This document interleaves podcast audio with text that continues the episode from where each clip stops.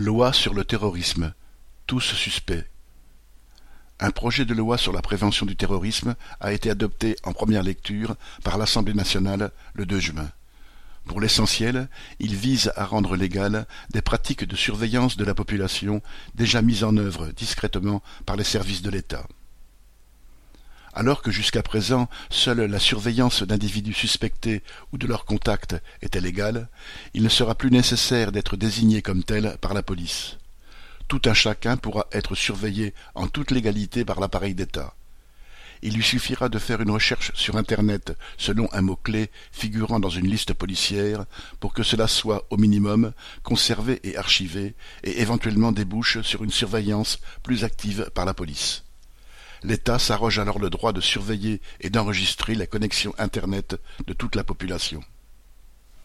Accessoirement, un renseignement obtenu dans le cadre d'une surveillance pour terrorisme pourra être utilisé pour toute autre chose. Ce sera notamment le cas dans le domaine de l'intelligence économique.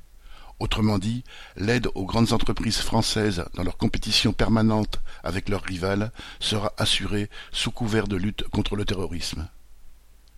Quelle sera l'efficacité de la nouvelle loi? Nul ne le sait. Aux États-Unis, la surveillance généralisée de l'Internet par mots-clés est déjà pratiquée depuis une vingtaine d'années, et pourtant le terrorisme frappe toujours, comme le montre par exemple l'attentat qui a détruit une rue du centre-ville de Nashville le jour de Noël 2020.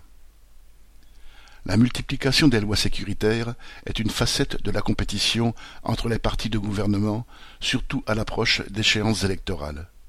Ainsi, il est à peu près certain que la droite majoritaire au Sénat va s'emparer de la discussion sur ce projet de loi à quelques jours des élections régionales et départementales pour surenchérir sur le gouvernement et réclamer encore plus de pouvoir pour la police.